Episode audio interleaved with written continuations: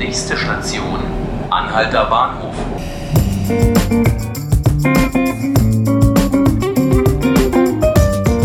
Hallo und willkommen zu 5 Minuten Berlin, dem Tagesspiegel Podcast.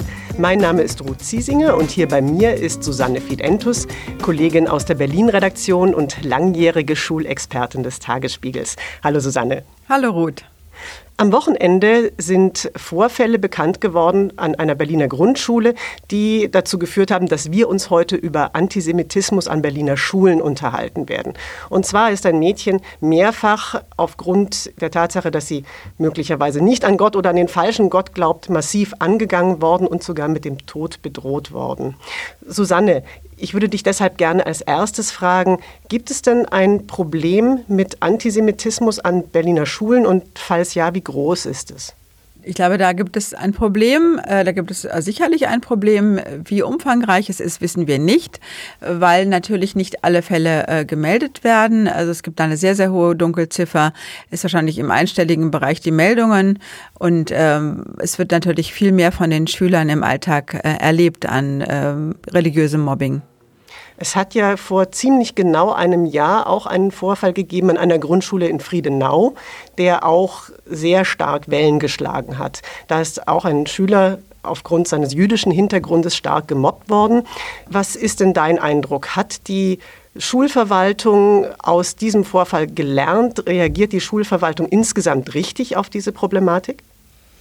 Sie hat sicherlich daraus gelernt. Es gibt unglaublich viele Projekte. Es wird auch viel Geld äh, reingesteckt. Äh, es gibt Antidiskriminierungsbeauftragte. Es gibt Broschüren.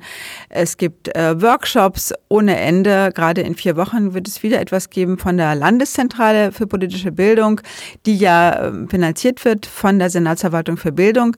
Das heißt, es gibt unglaublich viele Versuche gegenzusteuern. Nur es ist eben sehr, sehr schwer, der Sache Herr zu werden, weil äh, die äh, Dinge eben aus den Elternhäusern herauskommen, äh, und zwar zu tausend, tausendfach, und man darauf natürlich adäquat sehr schwer reagieren kann. Also du meinst, im Grunde genommen sind die Eltern der Kinder das Problem, an die man nicht herankommt. Kannst du das nochmal genauer erläutern? Sicherlich die Eltern, ähm, die zu Hause oft aus dem Libanon äh, kommen oder jetzt aus anderen äh, Krisen- und Kriegsgebieten, ähm, die sind eben daran gewöhnt, dass in ihrer Umgebung ähm, also vor allem Muslime äh, leben und auch Muslime das Sagen haben. Die Kinder werden in der Vorstellung erzogen, dass es eben nur einen Gott gibt und zwar aller und dass Menschen, die an gar keinen Gott glauben oder an einen anderen Gott, dass die im Prinzip ja Heiden meiden und äh, zu verachten sind. Das wird gerade in bildungsfernen Kreisen den Kindern eben eingeimpft und sie sind äh, einfach nicht daran gewöhnt, dass sie ähm, auch andere Überzeugungen, andere Glaubensrichtungen oder Atheismus zu akzeptieren haben. Sind denn die Lehrer in Berlin adäquat vorbereitet auf so eine Situation?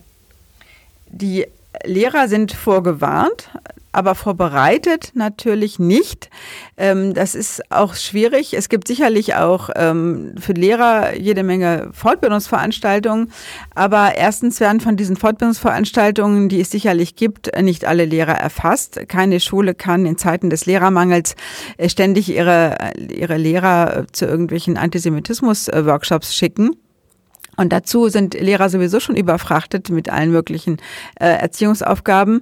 Das heißt, es kann eigentlich nur bedeuten, dass die äh, Sozialarbeit an Schulen gestärkt werden muss. Wir haben zum Beispiel an äh, Gymnasien äh, fast keine Sozialarbeiter, maximal an Ganztagsgymnasien. Äh, wir haben welche an Sekundarschulen, an Grundschulen, aber viel zu wenig. Vielleicht ganz kurz noch zum Schluss. Was würdest du Kindern, Eltern raten, die mit so einer Situation konfrontiert werden, in der Klasse erleben oder vielleicht selbst betroffen sind? Ja, es ist wahrscheinlich ganz wichtig, dass man jetzt mal klar macht, welche Dimension das Problem hat. Und das kann man eben nur erkennen, wenn sich alle Betroffenen melden. Und das bedeutet aber auch, dass sie sich nicht nur bei den Schulleitern melden, sondern das bedeutet auch, dass die Schulleiter die Dinge eben publik machen müssen. Und das äh, passiert offensichtlich eben äh, nicht im äh, nötigen Maße. Deshalb ja eben diese ungeheure Dunkelziffer. Schulen haben Angst, in Misskredit äh, zu geraten und den schlechten Ruf zu bekommen.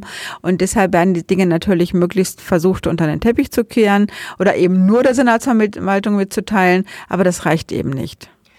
Liebe Susanne, ich danke dir ganz herzlich für diese Einblicke und Ihnen, liebe Zuhörer, ich danke Ihnen fürs Zuhören. Das war unser Podcast 5 Minuten Berlin. Sie hören ihn täglich unter der Woche ab 18 Uhr auf tagesspiegel.de oder können ihn abonnieren unter iTunes oder Spotify. Und wenn Sie uns Ihre Meinung sagen wollen, was Ihnen gefällt oder nicht, dann schreiben Sie uns doch bitte unter podcast.tagesspiegel.de. Vielen Dank und bis zum nächsten Mal.